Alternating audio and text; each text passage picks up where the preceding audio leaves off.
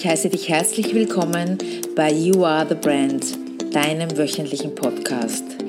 Es erwarten dich inspirierende Interviews und spannender Marketing-Input mit viel Platz für deine persönliche Weiterentwicklung, weil You Are the Brand, du bist die Marke.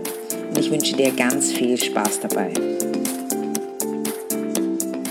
Was erwartet dich in dieser Folge? Diese Folge ist nicht so ein klassisches Interview, sondern es ist mehr eine Art Doppelkonferenz mit der wunderbaren Familienanwältin Katharina Braun. Wir werden sprechen über Tipps und Tricks für Jungunternehmer und Gründer.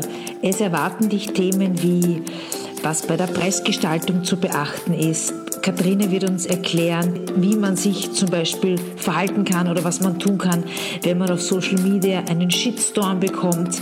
Wir werden das Thema Elevator Pitch behandeln. Was ist das und wozu brauche ich das überhaupt? Es wird gehen um Corporate Identity, ob das überhaupt Sinn macht, wie man das macht, was man da tun kann. Dann haben wir vorbereitet Tipps für deine Pressearbeit und das Thema Netzwerken. Was kann man tun, was ist sinnvoll, was nicht. Ich glaube, dass für jeden etwas dabei ist bei dieser Folge und dadurch, dass das Interview sehr lang war, habe ich es in zwei Teile geteilt. Also nicht wundern, es gibt wie gesagt bei dieser Folge dieses Mal zwei Teile. Und ja, hört es euch an und ich freue mich auf euer Feedback und auf euren Input dazu.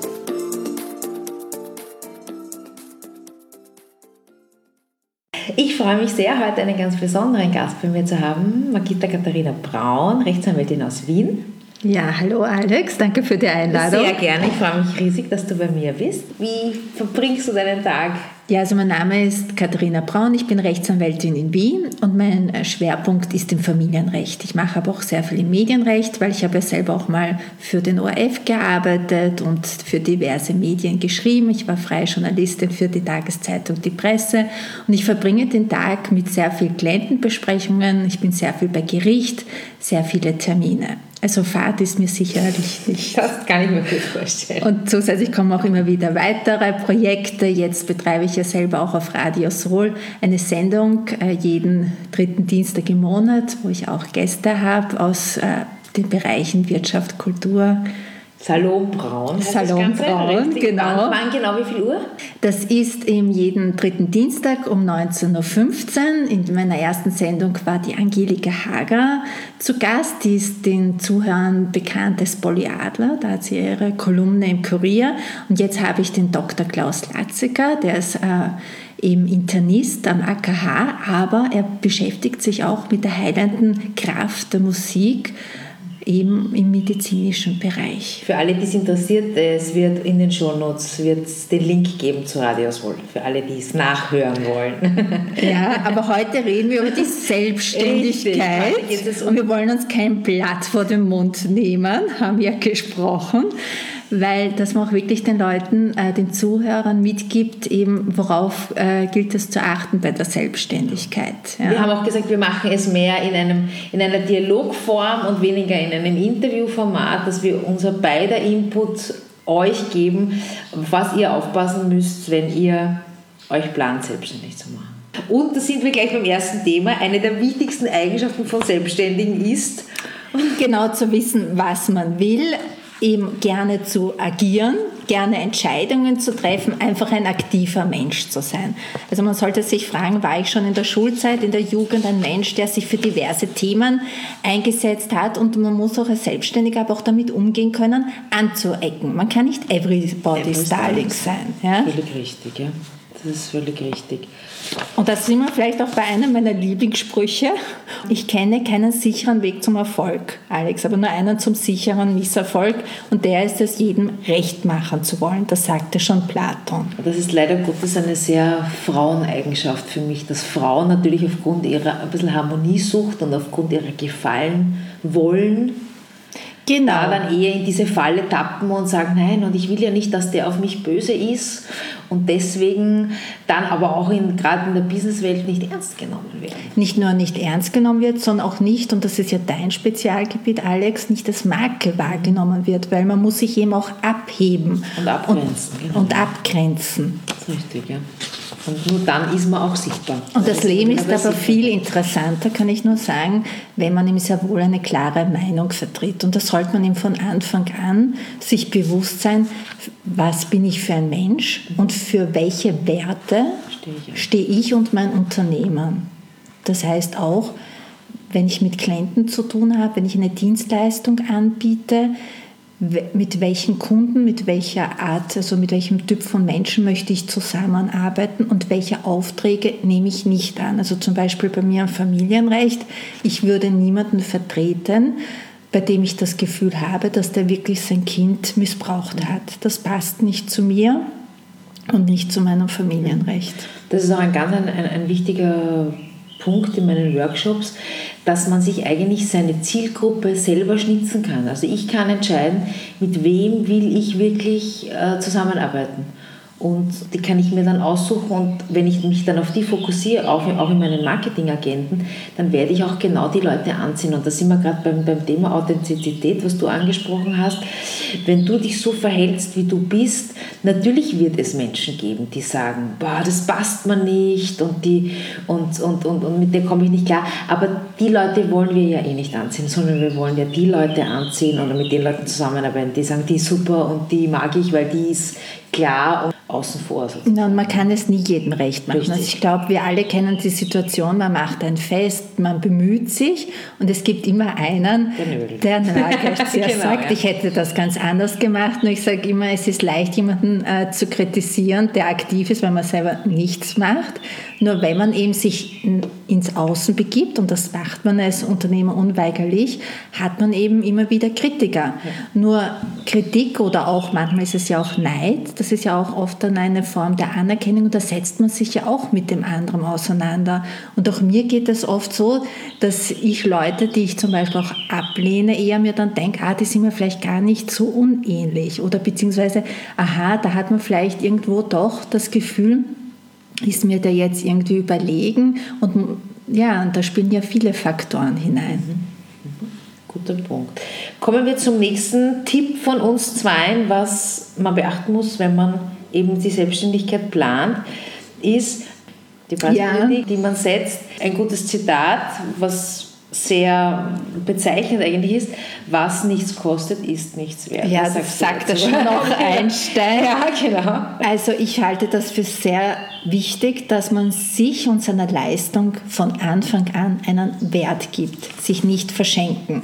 Weil es ist wirklich so, auch ich, wenn ich äh, eine Dienstleistung in Anspruch nehme und der gibt mir das jetzt gratis, denke ich mir, oi, der kann auch nicht gut sein und das ist ja dann auch nichts wert. Also man schätzt es dann nicht beziehungsweise also der Ruf leidet. Aber auch. Deine, warum ist das so? Ich hatte, ich hatte das Problem auch am Anfang meiner Selbstständigkeit. Ich meine, das ist jetzt Gott sei Dank schon oh Gott, ich will gar nicht nachrechnen, mittlerweile acht Jahre her, wie ich gestartet bin, dass ich mir gedacht habe, naja, bevor ich den Kunden verliere, mache ich es lieber billig.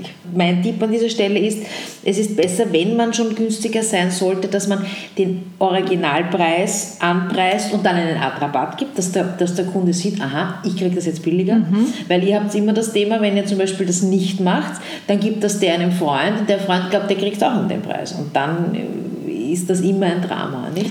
Nein, es muss auch ein äh, Preis sein, der sich auch für einen selbst wirtschaftlich rechnet, weil man muss eben von seiner Selbstständigkeit ja auch leben können. Wenn man auch zu günstig anbietet, eine unglückliche Dynamik. Was meine ich damit? Ich mache jetzt einen recht günstigen Preis aus diversen Gründen, weil ich mir eben denke, ich freue mich, wenn ich den als Kunden, als Klienten habe. Nur der andere erwartet sich natürlich trotzdem die Leistung zurecht, wie es wenn er ganz normal zahlen würde. Dann kommt bei mir schon vielleicht ein ungutes Bauchgefühl, boah, jetzt habe ich den eh angenommen und jetzt ist der noch lästig, ja, ruft ständig an. Jeder Unternehmer kennt ja das, dass es eben nicht einhergeht mit ich biete günstig an und habe weniger Aufwand, sondern ganz im Gegenteil. Das sind ja oft dann diese Anfängerfehler oder Geschichten, wo man sagt, jetzt habe ich da eh schon so günstig angeboten, der weiß das gar nicht zu schätzen, ruft mich dann noch am Abend, am Wochenende an. Das würde doch keiner machen, der sogar mehr bezahlt. Und aus diesem Grund muss man sich auch überlegen, was kann ich mir, welchen Preis kann ich auch wirtschaftlich vertreten.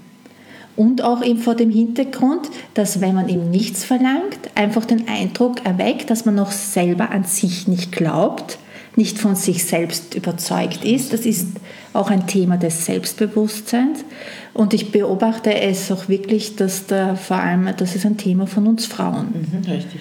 Also die Männer sind da sehr viel selbstbewusster. Also wenn ich oft dann die Honorarnoten von den Männern sehe, denke ich mir, bumm, äh, die verlangen da oft schon mehr. Mhm. Und deshalb auch vor Honorarbesprechungen oder eben auch vielleicht äh, vor Preisgestaltung ist es oft gut, sogar mit einem Mann zu sprechen. Mhm. Und wie gehe ich das jetzt an? Also ein, ein, Tipp von mir, wenn, wenn ihr jetzt sagt, ja, und was soll ich jetzt für einen Preis festsetzen? Und ich habe überhaupt keine Ahnung. Also es gibt einmal branchenübliche Sätze, die kann man mal recherchieren und sich hier anpassen. Hier kann man ja, wenn man am Beginn ist und jetzt noch nicht so viel Erfahrung, ja vielleicht im unteren Bereich ansetzen. Aber was für euch auch ganz wichtig ist, dass ihr euch einmal zusammenstellt, was braucht ihr denn zum Leben? Mhm. Fixkosten zusammenzurechnen und daraus dann einen, einen Stundensatzkalkulator, also es gibt sogar im Internet, dass man einfach circa mal ein Gefühl dafür kriegt, das war für mich ganz wichtig, was muss ich denn verdienen, damit ich mir mein Leben so leisten kann, wie ich es mir vorstelle. Mhm. Ja. Das war ganz wichtig. Und da muss man halt, wie gesagt, gibt es ganz tolle Geräte. Die Wirtschaftskammer Wien bietet sogar so etwas an. Da gibt es auch ähm, im EPU-Forum sogar einen Workshop dazu. Also nur ganz kurz, ich gehe da jetzt nicht weiter aufs Detail, aber da geht es einfach darum, dass man seine Fixkosten hernimmt und das, was man zum Leben braucht. Und dann nimmt man halt die Arbeitszeitstunden und dann zieht man den Urlaub ab und dann zieht man ähm, noch andere Zeiten ab, weil man kann ja jetzt zum Beispiel auch nicht 100% verrechnen seiner Zeit.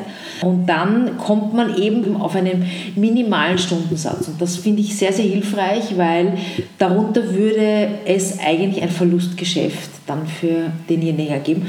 Und das hat mir persönlich sehr, sehr geholfen um, hier. Und eine gute Preisgestaltung und wirkt schon auch sehr professionell. Also ich erinnere mich an ein Beispiel also von einem Lokal bei mir in der Nähe der Kanzlei. Zuerst war der sehr viel, hat er sehr viel teurer angeboten als jedes andere Lokal und als ich mit ihm geredet habe, und gesagt, na gut, ein Mittagsmenü kostet ja schon um 10, 15 Euro mehr als bei den anderen, hat er gesagt, na ja, es ist ein Fehler der kaufmännischen Ersten, also der Stunde, sich zu sehr am Mitbewerb zu orientieren, haben gedacht, na ja, mal schauen. Mhm. Es sind aber dann wenig Leute gekommen. Er war der Einzige, der dann mehr oder weniger leer war. Er hat gesagt, er möchte schon eben zum Mittag äh, da auf äh, sehr preis, also wertvolle Küche, äh, also von den äh, Ingredienzien äh, sehr qualitätsvoll setzen. Und dann ist er aber ins andere Gegenteil geschwankt und hat dann die Suppe um 1 Euro angeboten. Und was denkt ihr euch da? Ja, ja, da richtig. denkt man sich dann, oh Gott, ist da der Suppe. noch? Nein, denke ich. Mir, also das war, glaube ich, von Anfang an. Also natürlich sind die Faktoren, die damit unter zum Scheitern eines Projekts, eines Unternehmens, mehrere Faktoren. Aber da war sicherlich auch die Preisgestaltung. Mhm. Und da, wenn wir beim Preis sind, dann kommen wir gleich, glaube ich, zum nächsten Punkt, der da gut hineinpasst, nämlich, dass man eben schauen muss, dass man die, die Kosten am Beginn der Selbstständigkeit möglichst gering halten genau. sollte und eigentlich auch muss, weil man ja auch nicht weiß, wie schnell sich das Business entwickelt und es braucht immer eine Anlaufzeit. Ähm, das heißt jetzt aber nicht, das möchte ich hier ganz klar sagen, dass man bitte alles selber machen muss. Ja? Weil so ein Paradebeispiel ist ähm, der Steuerberater. Das ist irgendwie so ein Paradebeispiel. Ja, und ich mache alles selber. Also dazu würde ich nicht raten. Ich meine, das ist jetzt wahrscheinlich. Nein, nein, da bin ich voll, nein, da bist du, nein, da bist du wahrscheinlich auch bei mir. ja, ich habe ja dann auch noch, äh, äh, weil wir gesprochen haben, also ich bin durchaus dafür und so habe es ja auch ich gemacht, auch von Anfang an mit Kooperationspartnern. Ja, also genau. der größte Punkt ist natürlich und auch von Anfang an, dass man sich professionelle Hilfe holt, weil dann spart man sich sehr viel Zeit. Also ich habe von Anfang an mit Steuerberatern, ich habe sehr von Anfang an auf sehr professionelle Homepages einen Wert gelegt, weil ist man digital nicht vertreten, ist man heutzutage tot. Mhm. Nur, Schuld, äh, nur Schild rauszuhängen ist viel zu wenig. Aber zum Beispiel ein wirklich großer Kostenfaktor, wenn nicht der größte und oft wirklich auch schwer kalkulierbare, ist natürlich Personal. Ja. Und auch man braucht nicht das super Luxusbüro. Es gibt jetzt sehr viele Möglichkeiten, dass man sich so in Bürogemeinschaften einmietet wo man auch unterschiedliche Pakete kaufen kann, je nachdem, ob man, wie oft man das benutzt. Da kann man sich schon sehr behelfen. Jetzt gerade sehr on vogue Coworking Space. Ja, und da kann man auch schauen, wer ja. sind die anderen Unternehmer, die da eingemietet sind. Da kann ich dann vielleicht Austausch, sogar noch genau. einen Austausch, Austausch äh, kann da stattfinden. Ich kann mir gegenseitig Geschäft zuschanzen. Also ja, bin ich ganz... Also ich bin ein großer Fan von Coworking Space, auch weil man, gerade wenn man am Anfang ist, äh, nicht das Gefühl hat, dass man so allein ist. Weil wenn man so ein Homeoffice hat, dann werkt man zwar zu Hause allein herum, aber die Vereinsamung ist bei den einen sehr groß, die jetzt vielleicht Single sind und die anderen, die Familie haben oder Kinder, die kommen nicht zur Ruhe, weil sie dauernd abgelenkt sind. Also ich finde Coworking Space eine sehr, sehr gute Geschichte. Ein kurzer Input noch zu mir, was den Steuerberater betrifft. Meine Erfahrung ist, dass ich dass sich bei mir immer die Kosten des Steuerberaters für das, was er mir gebracht hat, dann im Endeffekt eben aufgrund Steuersparnissen, mhm. aufgrund irgendwelchen Tipps und Tricks, die er wusste, sich immer im Endeffekt dann rentiert hat. Na, das ist so wie bei einer Rechtsberatung, genauso der Steuerberater. Man also weiß, man hat es von Anfang an korrekt, man kann das auch dann vorlegen und man braucht nicht irgendwo Angst haben, dass einem dann vielleicht irgendwo ein Nachteil erwächst. Genauso ist eine Rechtsberatung. Es empfiehlt sich oft wirklich einmal auch nur eine Stunde in Anspruch zu nehmen, damit man weiß, wo man steht. Und er spart sich dann später oft wirklich viele Rechtsstreitigkeiten. Aber Personal ist wirklich ein großer Faktor und ich habe es auch schon oft bei Kollegen gehabt, weil natürlich gerade ein Unternehmer hat ja, wenn er muss ja selbstbewusst sein, ist auch immer wieder das eigene Ego oder die eigene Eitelkeit ein Thema. Ja? Wie stehe ich da? Man will ja von Anfang an sich gleich bestmöglich präsentieren, weil was denken äh, sonst die anderen? Und da war ja früher oft bei uns Anwälten, also eine Anwaltskanzlei muss im ersten Bezirk sein. Das hat sich mittlerweile doch sehr relativiert. Auch ich bin nicht im ersten, wollte aber da schon wirklich bewusst. Und das, da ist auch schon ein Trend, da kommen wir aber noch später zurück zu den Trends, dass eben es muss nichts, was muss sein. Also letztlich zählt doch viel mehr auch natürlich beim Klienten die Leistung als das Büro. Man soll aber sich schon auch, das kann ich schon auch sagen aus eigenem, in seiner Büroräumlichkeit wohlfühlen, weil man verbringt doch viel Zeit aber nicht auf diesen Luxus. Genauso war es früher so beim Anwalt. Man ist gekommen zum Anwalt, dann gab es ihm einen pompösen Empfang, gibt es natürlich in den Großkanzleien noch immer. Dann kam die nette Assistentin, die mit einem schönen Service einem den Kaffee gebracht hat.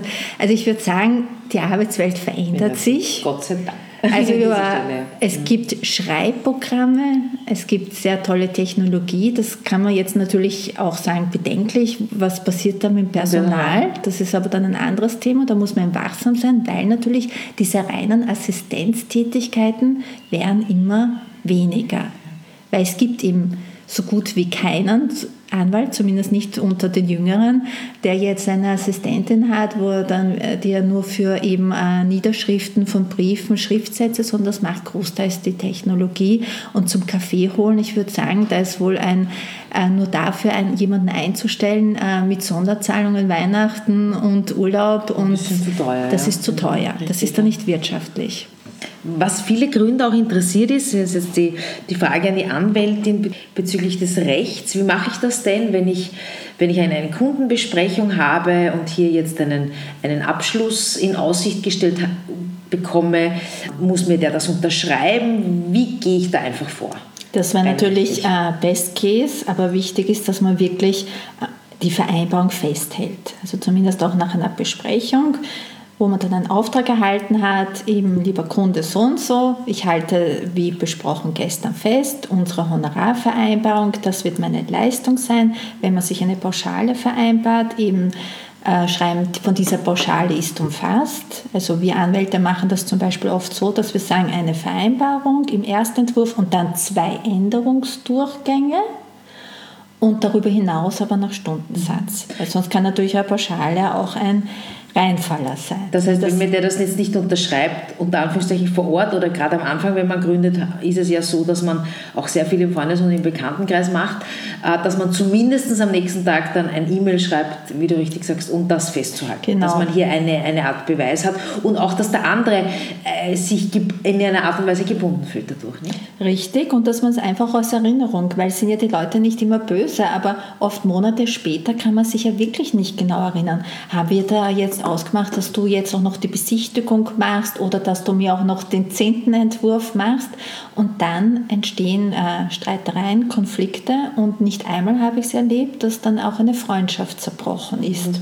Weil am Anfang eben akquiriert man ja aus dem Bekannten- und Richtig. Freundeskreis. Und das sollte ihm nicht sein. Ich höre aber immer wieder von Leuten, naja, ich habe mir gedacht, das geht schon gut, wir können uns vertrauen. Eben gerade bei Freundschaften festhalten, auch im Sinne oder für eine Freundschaft. Ist nichts Schlechtes. Es hat noch immer etwas schriftlich festzuhalten, irgendwie so diesen Verruf, naja, da unterstelle ich doch dem anderen, dass ich ihm traue. Nein, es ist ein Gedächtnisprotokoll. Wir halten fest, so wollen wir arbeiten und vielleicht auch noch ein, äh, ich denke, das ist wichtig für den Anfang, man äh, trifft sich vielleicht irgendwo im Kaffeehaus, dann ist es oft schwierig, wo fängt es jetzt an, ins Berufliche zu gehen. Gerade wenn man vielleicht auch eine Coaching-Tätigkeit oder sonstige Tätigkeit anbietet, dass man dann wirklich sagt, okay, und ab jetzt fängt so meine Beratungseinheit an. Und da ist es oft schon gut, auch für die Außenwahrnehmung, sich eben da auch einen professionellen Rahmen zu geben. Also auch bei einem Rechtsanwalt, dass wenn er eben von einem Bekannten oder einem Freund gefragt wird, dass man sagt, schau, du bist mir ein Freund, dir kann ich einen speziellen Preis anbieten, aber die Besprechung machen wir dann bei mir in der mhm. Kanzlei.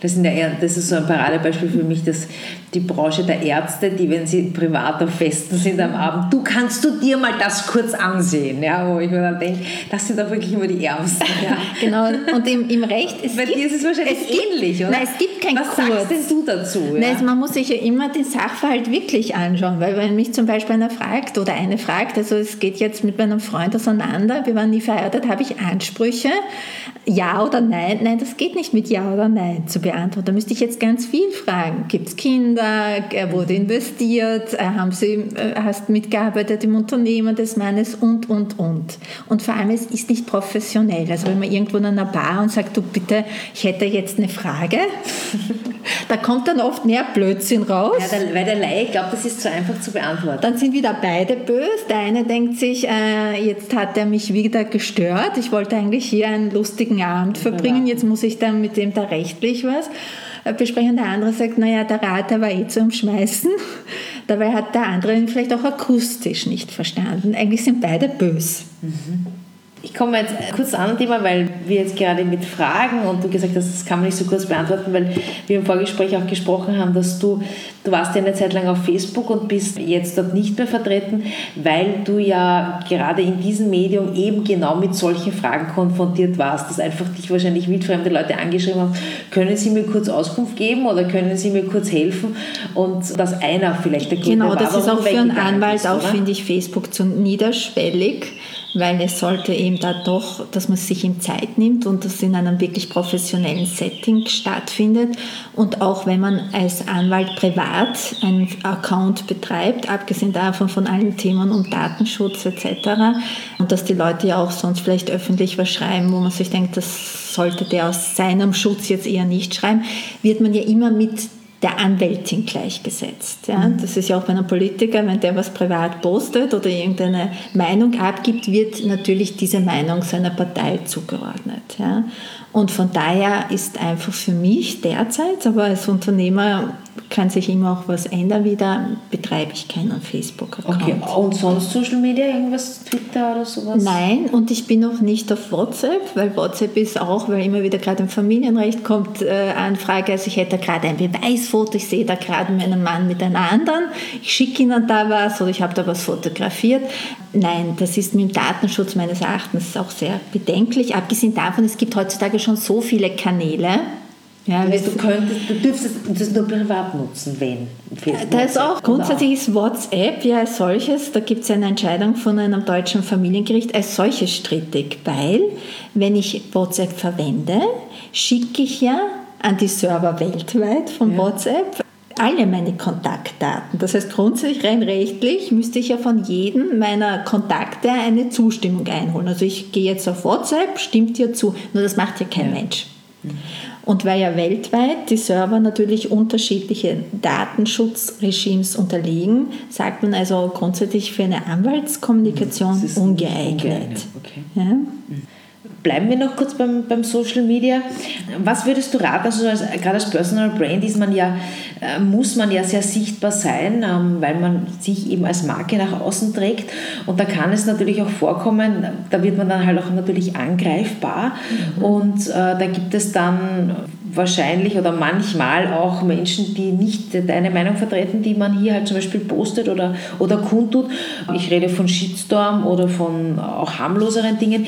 Wie kann ich mich da wehren oder wie gehe ich damit um? Kann ich die klagen? Soll ich das löschen? Also, Was ist also wir müssen ja untersche äh, unterscheiden. Also grundsätzlich haben wir das Recht auf freie Meinung. Also da sind wir wieder beim Anecken. Wenn ich mich in die Öffentlichkeit begebe, wird es immer Menschen geben, die nicht meiner Meinung sind. Ich finde das nur erfrischend. Ja? Also wenn das sachlich bleibt, kann man kann mir ruhig einer sagen, also die Rechtsanwältin Braun hat ja wieder eine Reformidee, ich sehe das anders oder ich bräuchte das nicht. Das ist ja gut, da kann man ja durchaus in eine gute Diskussion einsteigen. Heutzutage wird aber, werden die Social Media verwendet auch so als Pranger, also sozusagen wie ein Schnellgericht. Ja? Der ist schuld und äh, der ist jenes. Da gibt es natürlich dann auch Straftatbestände oder auch im Zivilrecht kann man dann auch wegen Kredit Kreditschädigung oder man kann wegen Ruf, also äh, Beleidigung, also übler Nachrede, da kann man ja dann dagegen vorgehen. Nur wenn einer ihm sagt, das, was die macht, gefällt mir nicht oder ich finde die arrogant, nur das ist eine Meinung. Ja? Soll man das löschen? Soll man das, das zu stehen? Soll man das stehen lassen? Was, was sagst du da? Also grundsätzlich würde ich das stehen, stehen lassen. lassen weil da sieht man ja nur, man wird wahrgenommen und wie gesagt, es gibt Menschen, die ihn gut finden Menschen, die ihn nicht gut finden. Man muss sich auch überlegen, lasse ich überhaupt einen Chat zu? Und wenn ich ihn zulasse, solange es in der Meinungsfreiheit ist, ist es ja in Ordnung. Nur ich hatte jetzt eben auch den Fall, da hat eine ein sehr sexistisches privates Mail gekriegt und das wurde, hat sie öffentlich gemacht. Also da sind wir natürlich auch also auf das Persönlichkeitsrecht und im Datenschutz. Also das darf ich zivilrechtlich nicht. Ob das jetzt äh, strafrechtlich was ist, wird man sich anschauen müssen. Das jetzt, hat sie jetzt privat bekommen auf ihrem privaten Account und hat es dann in genau, Facebook Genau, die hat so eine Messenger auf, okay. auf, Facebook bekommen und hat das eben veröffentlicht mhm. in ihrem Feed. Genau. Okay, wow. Das geht nicht, weil das ist ein Eingriff in das persönliche Recht. Da gibt es eine eigene Bestimmung im das heißt, das Zivilrecht. Darf ich nicht. Das darf ich nicht, ja, weil das ist ja auch, bitte, äh, wir müssen uns nur vorstellen, wir schicken jemanden eine, eine private Mail. Das kann sein, ich finde ich voll nicht in Ordnung oder ich bin so verletzt. Äh, und, da, und dann will man ja auch nicht, dass der das dann online macht. Richtig, ja. ja? Mhm. Wobei ich sage ja Außer der andere hat zugestimmt, weil ich will ja auch nicht, dass wenn wir uns und privat unterhalten, dass das dann also, veröffentlicht wird. Ähm, was mir immer sehr hilft, ist, wenn, wenn Kritik kommt, ist, dass die, dass die Kritik mehr über den anderen aussagt als über mich. Mhm. Also wenn man sich das einmal vor Augen führt, dann, ja, dann hilft einem das schon sehr und, und einfach es nicht auf sich selber zu beziehen, sondern der andere hat ja das Problem damit. Ja. Mhm. Hat, hat es, es, hat nichts mit mir zu tun, ja, sondern es hat nur etwas mit dem anderen zu tun. Und auch wenn man sich über jemanden sehr ärgert und kränkt, sich fragen, warum kränkt mich, mich das, das so. jetzt, genau. Wieso, wo ist da meine, meine Wunde? Es hat nämlich dann auch was mit mir zu tun, weil genau. es mich so kränkt. Ja. da sind wir sehr in der, in der, in der persönlichen Weiterentwicklung, das ist ja eines meiner Lieblingsthemen. sehr, sehr spannend. Gut, kommen wir zum nächsten Punkt, den wir haben den sogenannten Elevator Pitch. Elevator Pitch ist, dass man in maximal 60 Sekunden seinem Gegenüber in knackiger und vor allem interessanter Art und Weise erzählt, was man macht um den einfach auf sich aufmerksam zu machen und dadurch ein sehr großes Interesse zu wecken. Das ist ganz wichtig, das heißt, das kann man zu Hause üben.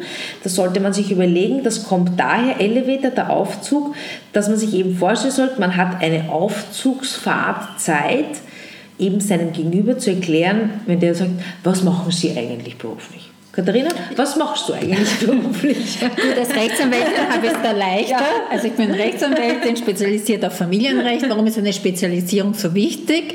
Dass man sich da wirklich sehr gut auskennt, auch natürlich effizienter arbeiten kann und auch die handelnden Personen kennt. Mhm. Ich finde auch, also wenn ich jetzt privat weggehe und ich frage jemanden, was er beruflich macht und er redet lang und breit herum, verliere ich mein Interesse und denke mir oft, er weiß vielleicht selber noch nicht, was er macht, beziehungsweise durchdacht hat, dass sich noch nicht. Das heißt, das Interesse ist, so wie ich denke auch bei den anderen, relativ kurz anhaltend. Das ist so wie mit der Liebe, entweder es packt dann gleich wer oder das wird nichts. Ja. Das war gleich. Das heißt wirklich in zwei bis drei Sätzen, also wenn ich zum Beispiel ein Blumengeschäft habe, dass ich sage, ich habe einen Blumenhandel dort, spezialisiert Hochzeiten, Geburtstage und dann zeige ich vielleicht bestmöglich noch gleich auf dem Handy ein tolles Foto von einer Deko, die ich gemacht Und habe. die Visitenkarte gebe ich natürlich auch. Die Visitenkarte, wobei meiner Erfahrung nach, Ja. also ich bin da vielleicht dann nicht immer so effizient mit Visitenkarten sammeln und in ein Ordnungssystem reingeben. Ich gebe zu, die gebe ich dann oft irgendwo in meinen Schreibtisch und dort liegen sie oft unbedacht. Das heißt, ich finde es kann durchaus gut sein, wenn man eben keine Visitenkarten mit hat. Also ich habe immer wieder keine mit, dass man dann im Anschluss an die Veranstaltung das Gespräch dem eine Mail schickt und sagt, so, habe mich gefreut, Sie kennenzulernen. Das heißt, aber dann brauchst du von ihm die Karte. Ja, beziehungsweise da muss man sagen, wir haben ja vorher gesprochen über gleich investieren in einen digitalen Auftritt, Ja. dass man auch da natürlich leicht findbar ist. Also zum Beispiel bei mir, ich hoffe, das ist doch noch so, wenn man das hier hört, wenn man Rechtsanwalt Scheidung eingibt, müsste gleich ich auftauchen. Ja? Das heißt, sehr gute Suchmaschinenoptimierung in deinem Beziehungsweise auch viele Artikel. Fall. Ja. Weil an, umso mehr Stellen man im Internet ist und verlinkt ist, umso mehr treibt das natürlich die eigene Homepage in die Höhe. Aber eine Spezialisierung, da sind wir wieder in deinem Fach, das ist schon sehr wichtig, eben auch zur Marke, dass auch die Leute wissen, für was steht die. Also es, dass beim Thema Beziehungskrise, Scheidung, zumindest in meinem Umfeld einmal gleich bekannt ist, Katharina Braun. da ruft man die Katharina oder fragt die Braun, Richtig. wie jetzt auch eine Kolumne von mir heißt in der Ah, ja. Wiener. Sehr gut. Wann kommt die? Die geht jetzt dann online. Ah. Ja? Also es ist online auf der Wienerin, fragt die Braun und auch wenn ihr ein Unternehmen habt, dann müsste ihm gleich euer Name fallen. Und hier beantwortest du Fragen rund um Beziehungen? Äh, Also ja, also ich schreibe Geschichten, äh, Beziehungsgeschichten und da kommen dann ja die äh, kuriosesten Fälle unter und ja, ich hoffe, also ich denke, es wird spannend. sicherlich sehr interessant. Sehr gut. Weil wir waren bei den Visitenkarten. Jetzt ist das natürlich gerade das Branding und die Marke eher so mein Thema. Ich bin da halt jetzt nicht so ganz der Katharina ihrer Meinung, weil ich habe natürlich immer meine Visitenkarten mit und die sind natürlich immer schön und toll. Aber ich möchte da kurz ein bisschen in diese, in diese Corporate Identity Schiene hinein.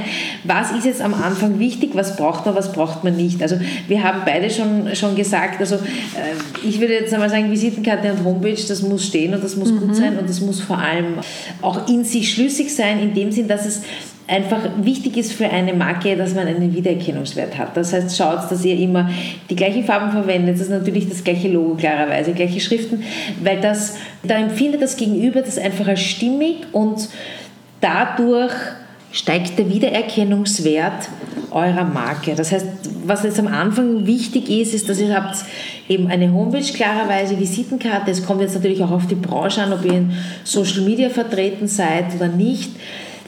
Briefpapier mit eurem Logo drauf und das ist schon einmal fürs Erste.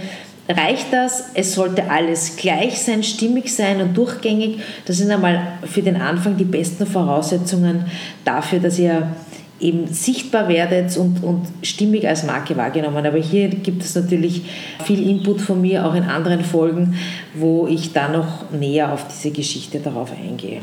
Und da, Alex, kann ich ja auch nur sagen, du bist ja ein sehr ästhetischer Mensch Danke, und deine Sachen sind alle sehr schön, sowohl auch deine Folders, Visitenkarten und das ist auch sehr wichtig. Also ich gebe zu, ich habe das vielleicht fast zu, also am Anfang unterschätzt, weil ich immer gedacht, es ist vor allem wichtig und ausschließlich wichtig, dass man es einmal top fachlich ist und dass man auch als sehr seriös und kompetent wahrgenommen wird. Aber um kompetent wahrgenommen zu werden, gehört schon auch das äußere Erscheinungsbild und der Auftritt sehr dazu. Also, dass man sich sehr wohl auch bei einem Vortrag überlegt, was ziehe ich an, auch bei einem Foto sich genau zu überlegen, wie sitze ich. Zum Beispiel sehe ich es immer wieder bei Fotos von Frauen mit Männern, die Frau sitzt, der Mann beugt sich über sie, das erweckt schon den Eindruck, als wäre sie die Assistentin oder er ist der Chef, der sich über sie beugt. Und es ist wirklich die Bildsprache eine sehr machtvolle, also das bleibt hängen. Und auch, man ärgert sich wahnsinnig. Also ich habe mal den Fehler gemacht, für einen Film mir einen Leinenanzug anzuziehen. Also ich kann nur sagen, der war super gebügelt. Lache nicht mehr. Da braucht man sich hinsetzen und man ärgert sich wahnsinnig, weil es bleibt dann vielleicht hängen, naja, was, äh, wie schauten die aus? Also wirklich sich da auch von einem Professionisten wirklich da von Anfang an beraten zu lassen, auch bei den Fotos. Also die Fotos müssen ja. passen. Richtig. Und da sollte, kann man ruhig auch Geld investieren bei den Fotos. Das macht man ja eh, das macht man vielleicht einmal und dann hat man wieder für zwei Jahre oder für zweieinhalb Jahre oder drei Jahre Ruhe. Da würde ich auch, bin ich voll deiner Meinung, bitte investieren unbedingt in, ein, in gute professionelle Fotos. Und noch abschließend zu, dem, ähm, zu den Drucksorten. Ähm, natürlich sind diese Drucksorten wichtig, aber und das ist immer meine Rede. Visitenkarten bringen dir per se kein Geld, Homepage bringt dir per se kein Geld.